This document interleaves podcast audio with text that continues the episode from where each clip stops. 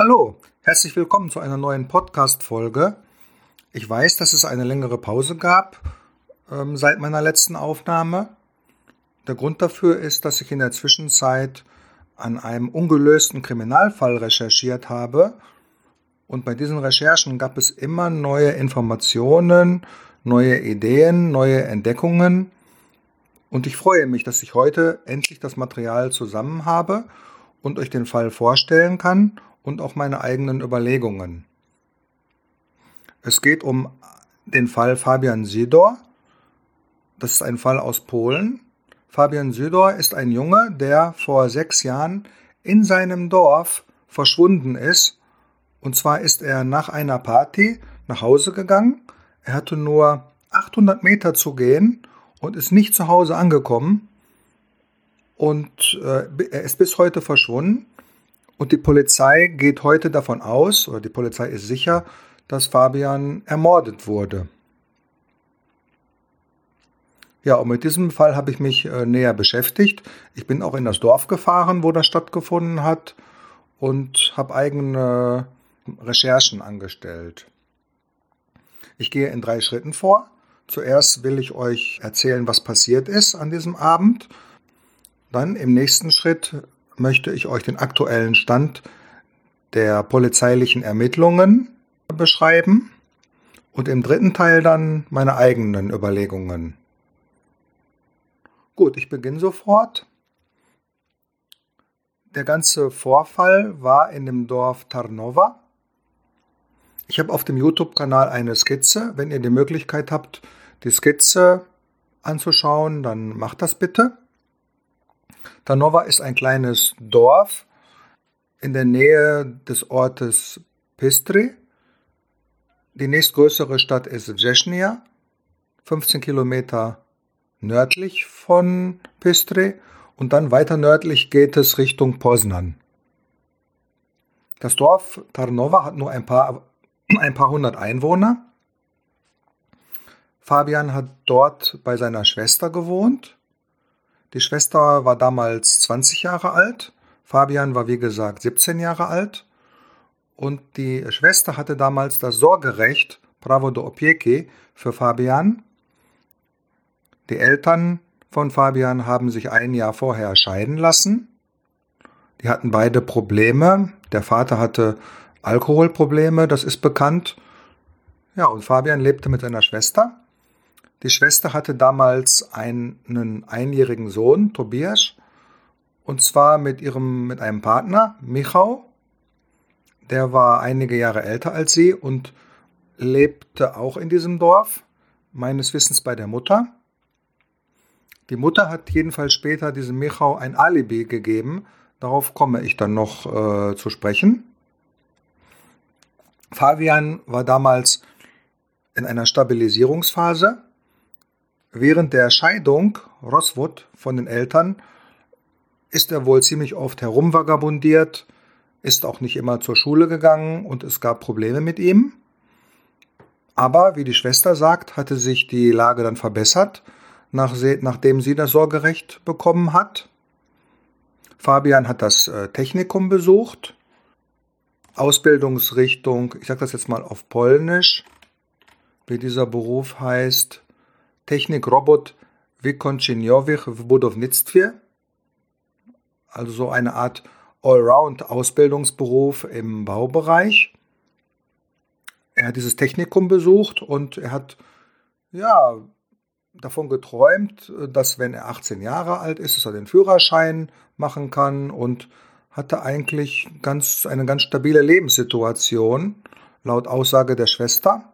Sein bester Kumpel war Wojtek, ein Nachbarjunge und die beiden kannten sich schon sehr lange Zeit. Ich komme jetzt zu dem äh, tragischen Abend am 30. Oktober 2016. Das war ein Sonntag. Laut Schwester war das für Fabian ein ganz normaler Tag, ganz normaler Sonntag. Fabian ist am frühen Abend gegen 19 Uhr zu seinem Freund Wojtek gegangen und die sind dann zu dieser Party gegangen. Die Party hat stattgefunden bei einem gewissen Ivan. Das war ein Ukrainer, der dort als Gastarbeiter gewohnt hat. Also der Ivan hatte eine Familie in der Ukraine und hat in Polen gearbeitet, ja, um, um Geld zu verdienen, wie viele Ukrainer. Der hatte eine Wohnung gemietet, die war 800 Meter von dem Wohnhaus von Fabian. Und Fabian ist mit dem Wojtek dort zu dieser Party gegangen. Auf der Party waren sieben Personen, fünf Jungen, zwei Mädchen oder junge Frauen. Und es wurde sehr viel getrunken auf der Party. Fabian hat auch äh, viel getrunken.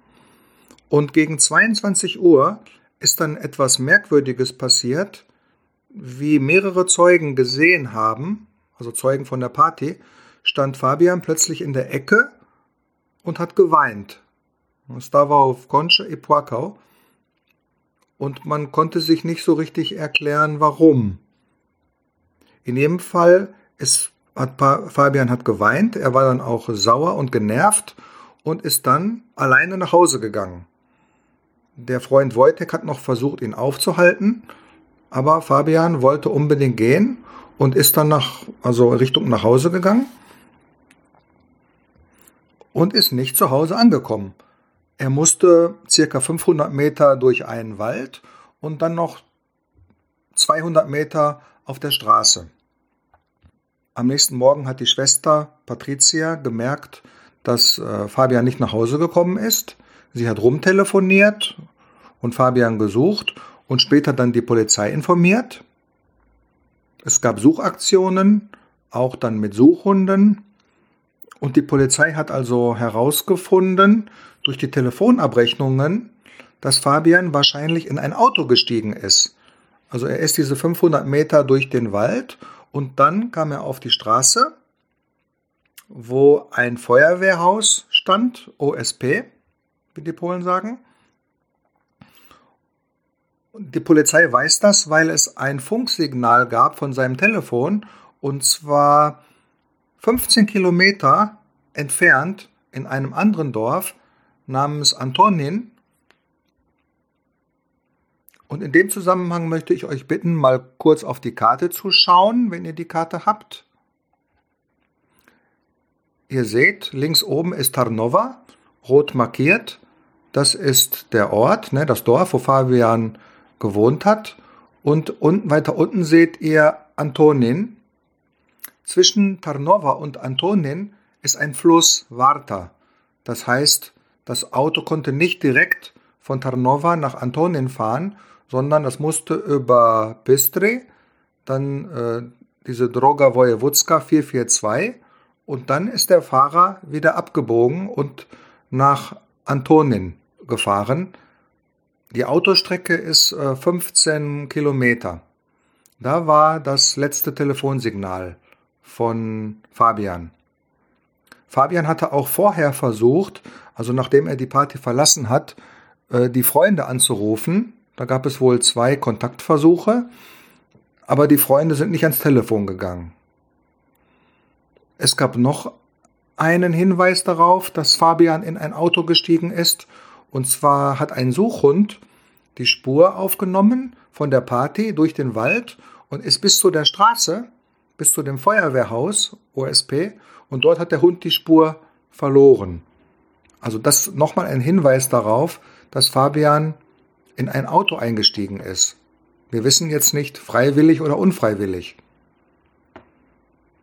Ja, und dieses Einsteigen in ein Auto am Sonntag ungefähr um 23 Uhr ist natürlich sehr mysteriös. Ich war ja dort in dieser, auf dieser Straße und auf dieser Straße gibt es fast keine Autos. Ja, ich habe in einer Stunde vielleicht fünf Autos gezählt und Fabian hatte von dort aus nur 200 Meter nach Hause. Also sehr unwahrscheinlich, dass jetzt zu dieser Zeit jetzt da ein Auto ja, hergefahren ist. Wer konnte auf Fabian war dort warten? Es war ja gar nicht bekannt, wie lange die Party geht oder und ob Fabian alleine nach Hause kommt. Also sehr mysteriös. Die Polizei hatte dann aber sehr schnell einen, einen Verdacht oder eine Spur Es gab nämlich einen Partybesucher, der hieß Michał, Michał B., nenne ich ihn jetzt mal. Das war der einzige Partybesucher, der nicht betrunken war, der ein Auto hatte und der 20 Minuten vor Fabian die Party verlassen hat. Also der konnte irgendwo mit dem Auto auf Fabian warten. Und die Polizei hat diesen äh, Partygast besonders intensiv verhört. Also dieser Michał B. hat selbst in einem Interview gesagt, dass er also sieben Stunden verhört wurde, weil er eben, ja, also er war verdächtig. Ja, nicht, weil er sich irgendwie komisch verhalten hat, aber weil es sozusagen die einfachste Erklärung war, ja, dass dieser Fabian, äh, dass dieser Michał auf Fabian gewartet hat. Gut, welch, was hat jetzt dieser Michał B. gesagt? Der hat Folgendes gesagt. Er hat auch gesehen, dass Fabian geweint hat, in der Ecke stand und geweint hat. Und er hat auch gehört, wie dieser Fabian gesagt hat, Michał, Michał. Und dieser Michał hat den Fabian gefragt, meinst du mich? Ja. Und dieser Michał sagt jetzt, dass dieser Fabian ihm gesagt hat, dass er den Freund von der Schwester meinte. Ich hatte euch ja gesagt, dass die Schwester einen Partner hatte und der hieß auch Michał. Und dieser Party Michał behauptet jetzt, dass Fabian sich auf diesen anderen Michał bezogen hat. Was sagt dieser Michał noch? Er sagt, er wäre nach Hause gefahren und hätte vor dem Feuerwehrhaus ein Auto gesehen, ein schwarzes Auto. Und ja, er ärgert sich heute, dass er nicht äh, gestoppt hat und, und geguckt hat, was das für ein Auto ist. Und ähm, ja, also er betont, dass er nichts mit der Tat äh, zu tun hat, dass er dem Fabian nichts getan hat und dass er auch an der Aufklärung sehr interessiert ist, weil er auch total frustriert ist, dass ähm, also die Polizei hat sein Auto untersucht, ja, und die Leute zeigen mit dem Finger auf ihn. Ja, das ist die Aussage von dem Michał B. Dieser Michał B. wurde aber nie verhaftet oder, oder etwas, ja, also er ist bis heute frei und hat auch in einem Interview seine Version geschildert.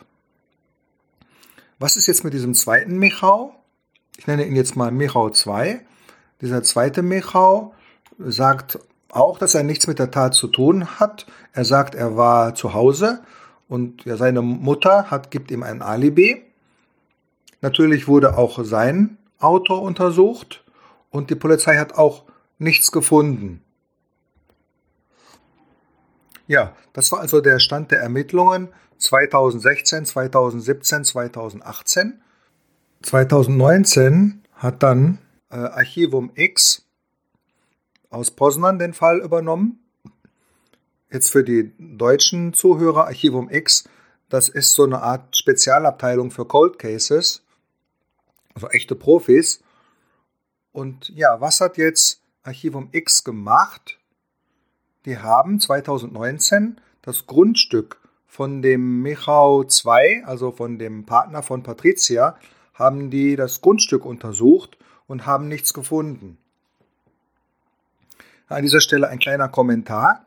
Für mich ist etwas rätselhaft, welche Arbeitshypothese hier ähm, das Archivum X hatte. Denn ich erinnere euch daran, es gab ein Telefonsignal 15 Kilometer entfernt. Also was hat sich jetzt Archivum X gedacht?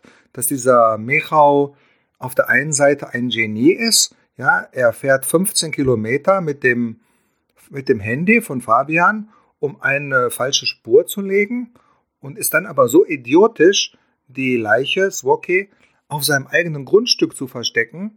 Also so dumm kann man doch gar nicht sein. Also mir ist nicht klar, was, welche Arbeitshypothese hier äh, die Polizei hatte. Die einzige Erklärung ist, dass es vielleicht ein Trick war, ein Polizeitrick, dass die Polizei doch glaubt, dass dieser Party Michał schuldig ist und man wollte dem ein Gefühl der Sicherheit geben.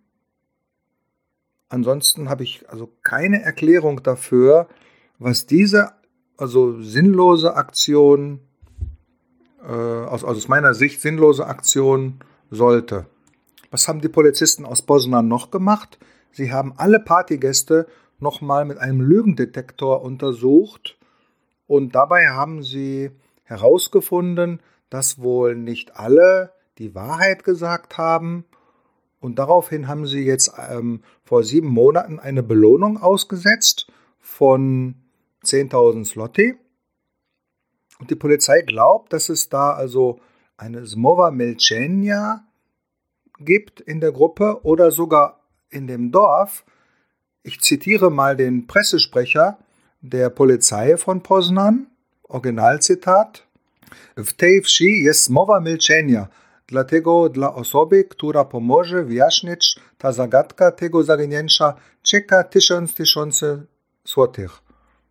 Also jetzt frei übersetzt. In dem Dorf Tarnova gibt es also einen Pakt des Schweigens. Deshalb bekommt die Person, die uns hilft, das Rätsel zu lösen, 10.000 Swati. Das ist jetzt auch schon äh, sieben Monate her und seitdem ist also nichts passiert. Das ist also der aktuelle Stand der Ermittlungen. Ja, jetzt komme ich zum zweiten Teil und zwar zu meinen eigenen Überlegungen. Das erste, worüber ich mich gewundert habe, als ich mich mit diesem Fall beschäftigt habe, dass in keinem Presseartikel, in keinem Polizeibericht, in keinem Radiobericht, nirgendwo tauchte auch nur einmal das Wort Sexualität auf. Ich rede gar nicht von dem Tabuwort Homosexualität, sondern Sexualität, ja, und das ist für mich nicht verständlich. Wenn irgendwo ein 17-jähriges Mädchen verschwindet, ja, der erste Gedanke ist sofort Sexualstraftat. Aber einem 17-jährigen Jungen nicht. Ja, es gibt immer wieder Spekulationen, dass Fabian Marihuana geraucht hat und dass das, da gab es eine offene Rechnung. Äh, aber das Einfachste, dass hier Sexualität eine Rolle spielt, da habe ich nirgendwo etwas äh, zu gefunden, obwohl es meiner Meinung nach zwei Hinweise dafür gibt, ganz unabhängig voneinander. Das eine ist diese 15 Kilometer Autofahrt. Also 15 Sonntagabend, Fabian fährt 15 Kilometer mit jemandem im Auto. Also das, das riecht ja schon nach äh, einem sexuellen Hintergrund. Wenn es hier einen, um Drogen geht, vielleicht kleine Abrechnung, ja, weil Fabian vielleicht Drogen, also offene Rechnung hatte oder irgendwelche Drogen geklaut hat, da würde, würde man doch nicht 15 Kilometer fahren, sondern man würde ihm ein paar, auf Deutsch gesagt, auf die Fresse hauen und da wäre das Thema erledigt. Also diese lange Autofahrt von einem Dorf in irgendein anderes Dorf, in dem Fabian niemal, äh, niemals war, wo es auch keinen Zusammenhang gibt. Also das ist schon sehr verdächtig. Und der zweite Grund, warum äh, man auf die Idee Liebe, Sexualität, Homosexualität kommen kann, ist das Verhalten von Fabian. Ja? Also Fabian steht plötzlich in der Ecke und weint und sagt Michau, Michau. Warum weint denn jemand mit 17 Jahren? Ja? Also das drängt sich ja geradezu auf, dass man zumindest mal prüft, ob da nicht irgendwie Liebe oder äh, Sexualität oder sogar Homosexualität eine Rolle spielt. Nichts in den Medien, nichts darüber. Ich denke aber, dass spätestens äh, die äh, 2019, also die Profis aus Poznan, das zumindest überprüft haben und dass sie also da ermittelt haben in Bezug auf die beiden Michaus, ja, den Party Michau besonders aber auch den Partner von äh, Patricia, ob dann nicht vielleicht, äh, ich sage jetzt mal ganz direkt, Homosexualität äh, im Hintergrund ist, ja. Das ist jetzt aber nicht die Aufgabe in meinem Podcast darüber spekulieren. Das ist hier nicht das Thema. Dazu will ich nichts sagen. Ich will nur sagen, dass man ja zumindest mal darüber nachdenken sollte, weil das eben so als Hypothese irgendwie offensichtlich ist. Aber meine Hypothese ist eine ganz andere und damit komme ich jetzt zum nächsten Teil. Ich bin nämlich der Meinung, dass Fabian einem Mehrfachtäter zum Opfer gefallen ist. Ich habe mal geschaut, gab es vielleicht in der Zeit andere Verbrechen in der Umgebung, insbesondere eben Sexualverbrechen, ja, wenn auch eventuell auch mit Männern. Und ich bin auf ein Verbrechen gestoßen. Jetzt würde ich euch mal bitten, auf die Karte zu gucken. Ihr seht auf der Karte links oben Tarnova, Fabian, Südor, 30.10.2016. Wenn ihr jetzt nach unten guckt, rechts unten, da habe ich den Ort Vronov äh, markiert und da wurde sieben Tage vor dem Verschwinden von Fabian Südor wurde ein Mann ermordet, Remigius H., und es waren nicht nur sieben Tage, genau sieben Tage vorher, es war zur gleichen Uhrzeit. Am Sonntagabend, am späten Sonntagabend, wurde Remigius H. getötet. 15 Kilometer entfernt von Tarnova. Und ihr seht hier auch diese topografische, ja, man könnte fast sagen Symmetrie. Ne, es gibt diese Droga Wojewódzka 442 und es gibt diese Abfahrt einmal bei Pistre und einmal bei Gijauki. Und von beiden Abfahrten sind es nur zwei Kilometer und jemals ist es das nächste Dorf, das erste Dorf. Beide Dörfer haben ein paar hundert Einwohner, so circa 300 Einwohner.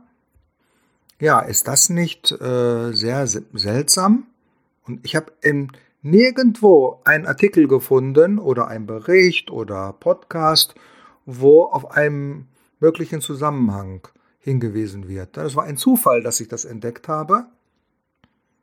Gut, jetzt ist natürlich die Frage, wer ist denn jetzt Remigius H. und wie wurde er getötet und wo, was hat die Polizei gemacht? Ja, also der Mord an Remigius H. war ein Sexualmord. Der wurde, dem wurden die Genitalien abgeschnitten. Der Bruder hat am Montagmorgen Remigius H. vor dem Haus gefunden. Der ist ver verblutet.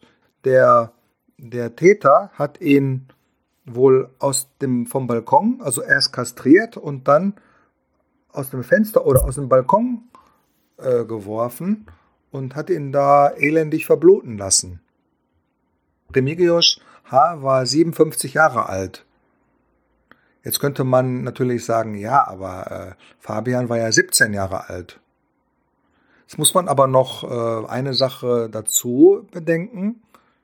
Wer war Remigius H.? Was haben die Nachbarn gesagt? Was war er für ein Mensch? Und die Hauptaussagen der Nachbar, Nachbarn war, Remigius H. war sehr, hat sehr zurückgezogen gelebt, war ein sehr ruhiger Mensch. Er hat seine 90-jährige Mutter betreut und er war immer betrunken. Äh, Vizzofane e piane. Das waren die ja, Hauptcharakteristika. Und ja, Fabian war auch total betrunken, als er die Party verlassen hat. Es gibt dieses Zitat, Letwo stavo na nogach. Und ich vermute, dass hier der Täter einfach Betrunkene als leichte Opfer gewählt hat. Ja, und das ist meine, also meine Ausgangsbeobachtung, dass es hier einen Zusammenhang gibt. Nochmal, wir haben sieben Tage Unterschied nur, also sieben Tage Abstand. Ja, beides war am Sonntagabend, beides in zwei kleinen Dörfern, 15 Kilometer entfernt. Bei Remigius H. offizieller sexueller Hintergrund und bei Fabian Z. Bei Fabian Südor meiner Meinung nach, wie ich am Anfang sagte, auch sexueller Hintergrund. Und diese Idee hatte ich, bevor ich überhaupt von diesem Remigius H. gehört hatte. Soweit ich weiß, hat die Polizei die Ermittlungen in dem Fall von Pan Remigius längst eingestellt. Sie hatten keine heiße Spur. Sie haben keine Idee, wer Pan Remigius getötet haben kann, weil eben Paneremigius Ja, man hätte jetzt zum Beispiel eine Spur, wenn er jetzt so eine Art Dorf-Casanova gewesen wäre, ja, wenn er äh, in einem Dorf viele Frauen gehabt hätte und irgendjemand hätte, hätte sich gerecht, ja, Rache, Semster. Aber es war überhaupt nicht der Fall, ja. Pan Remigius war ein armer Alkoholiker. Man konnte sich immer darauf verlassen, dass er betrunken war, hat eine Nachbarin gesagt. Also es gibt da keine Spur. Und jetzt komme ich mal dann zu meiner nächsten Hypothese. Ich glaube, dass der Täter den Mord an Pan Remigius genau geplant hat, aber dann eine Woche später bei Fabian eigentlich erst in einer Art Orientierungs- oder Planungsphase war. Ich glaube, der Täter hat von irgendwem gehört, ich komme später noch darauf, von wem er das gehört, dass da diese Party, diese Partys sind.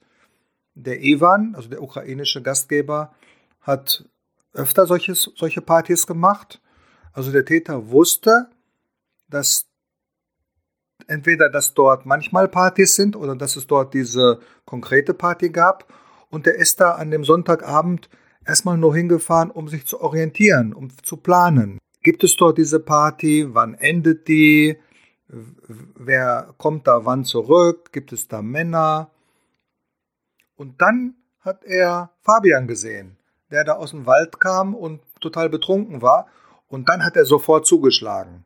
Warum zwei, drei Wochen planen und äh, äh, sich orientieren, wenn er doch da die Gelegenheit hatte? Und das erklärt auch, warum er die Leiche versteckt hat. Oder das ist ein Teil der Erklärung, warum er die Leiche versteckt hat. Er war gar nicht, noch gar nicht richtig vorbereitet. Er wusste, es gibt DNA in seinem Auto. Er wusste, dass man die Leiche nicht schnell finden darf, weil sonst der Zusammenhang mit der Tat im Vronov hergestellt wird. Und ich vermute auch, dass sich Fabian ganz anders gewehrt hat als Pan Remigius. Fabian war 17 Jahre alt. Äh, ich denke, er hat sich äh, gewehrt, er hat gekratzt, ja, er hat gebissen, er hat geschlagen. Und es ist durchaus wahrscheinlich, dass er den Täter verletzt hat, vielleicht sogar im Gesicht, ja. Kratzen, beißen, schlagen. Und dass der Täter hatte überhaupt keine andere Wahl, als die Leiche, äh, die Leiche zu verstecken. Wenn ihr nochmal auf die Karte schaut, dann seht ihr, dass der Täter mit Fabian von Tarnova auf diese Droga Wojewódzka gefahren ist. Ich glaube, das ist die Straße, wo er sich sicher fühlt. Das ist ja sozusagen seine ja, Komfortzone. Und er ist auf diese Straße gefahren und dann Richtung äh, Wronów. Und da wurde ihm aber klar, ja, Moment, ich kann ja jetzt nicht dahin fahren, wo ich letzte Woche getötet habe. Und er ist dann von der Droga Wojewódzka wieder abgefahren Richtung Antonin. Und hat dann wahrscheinlich die Leiche erstmal zwischengelagert und dann am nächsten Tag dann äh, ja, sie richtig versteckt. Das ist meine Vermutung. Ich komme jetzt zum letzten Teil. Also wenn meine Hypothesen hier richtig sind, wie kann man jetzt den Täter finden? Welche Rückschlüsse kann man ziehen und ja, was, was kann die Polizei machen? Dazu habe ich äh, vier Ideen. Die erste ist natürlich, die Polizei muss unbedingt also in ihre Datenbanken gucken über äh, Sexualstraftäter.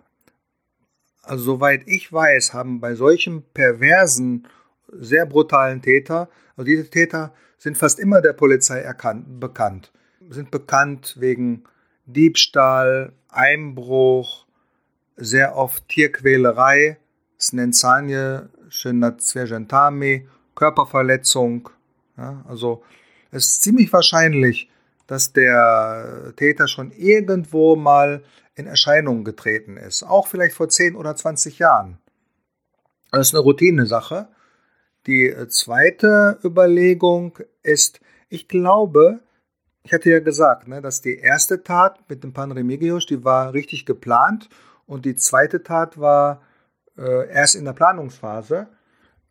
wenn die erste Tat richtig geplant war, das sieht man übrigens auch daran, dass in den Medien stand, dass der Täter die Genitalien äh, von dem Pan Remigios professionell abgeschnitten hat, also präzise abgeschnitten hat. Das war eine Planung. Ich gehe davon aus, dass der Täter Pan Remigios zumindest einmal getroffen hat. Ich glaube nicht, dass das ein Kumpel war oder ein Schulfreund oder so, sondern ich glaube, dass er den einmal getroffen hat, möglicherweise bei einer Reparatur in seinem Haus. Oder auch vielleicht bei einem äh, Reparatur in dem Haus von dem Bruder. Pan Remigius hatte einen Bruder. Und ich glaube, dass vielleicht bei der, bei dieser Begegnung, dass sich da dieser Hass entwickelt hat. Vielleicht hat Pan Remigius einen dummen Kommentar aus Sicht des Täters gemacht oder etwas mit der Mutter oder hat den Täter irgendwie beleidigt.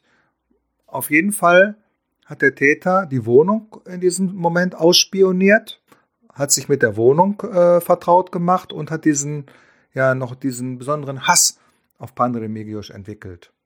Daraus folgt, man muss sich die Handwerker in der um Umgebung anschauen. Elektriker, Installateure, Dachdecker, also solche Handwerke, die schwierigere Sachen machen. Ja? Also dieser Täter ist intelligent. Das ist kein einfacher Maurer, äh, sondern der ist intelligent. Der ist mit dem Wagen unterwegs. Der kennt sehr gut diese äh, Droga Wojewódzka 442. Vielleicht ist das ein Handwerker, der öfters Reparaturen durchführt. Also das würde ich mir anschauen. Handwerker, selbstständige Handwerker in diesem Bereich. Das war mein, meine erste Idee. Zweite äh, Idee ist, dass man sich auf jeden Fall die Arbeitgeber von dem Ivan anschaut. Ihr wisst, Ivan, das war der Gastgeber der Party wo hat dieser Ivan gearbeitet? Wer, was waren das für Firmen? Welche Branche? Welche Arbeitskollegen hatte der? Warum ist das wichtig? Der Täter hat gehört, dass es dort eine Party gibt, ja? Von wem hat er das gehört? Möglicherweise vom Organisator der Party, vom Ivan. Vielleicht hat er den Ivan ausgefragt. Oder der Täter hat andere Leute ausgefragt über diese Party. Man könnte also auch nochmal die Zeugen befragen. Ja? Hat irgendjemand Interesse an eurer Party gezeigt? Hat jemand gefragt? Auf komische Weise, ja, über, über diese Party. Also das wäre die zweite Idee. Am besten wäre natürlich, wenn man den Ivan findet und ihn selbst befragt. Ach so, ich muss noch eine Information nachtragen. Der Ivan ist nach der Tat von dem Fabian hat ist möglich ist ziemlich schnell umgezogen und er wurde überhaupt nicht von der Polizei befragt, weil er abgehauen ist.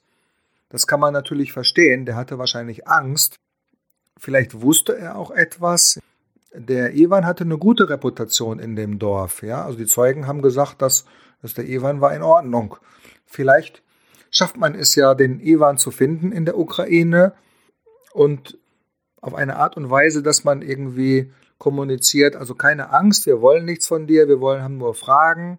Hat jemand sich für diese Party interessiert oder hat sich einer von deinen Arbeitskollegen im Baubereich äh, komisch verhalten? Das könnte man machen. Und äh, eine vierte Idee, das ist eine Idee von einer Kundin von mir, Panimata. Vielen Dank an dieser Stelle, herzlichen Dank.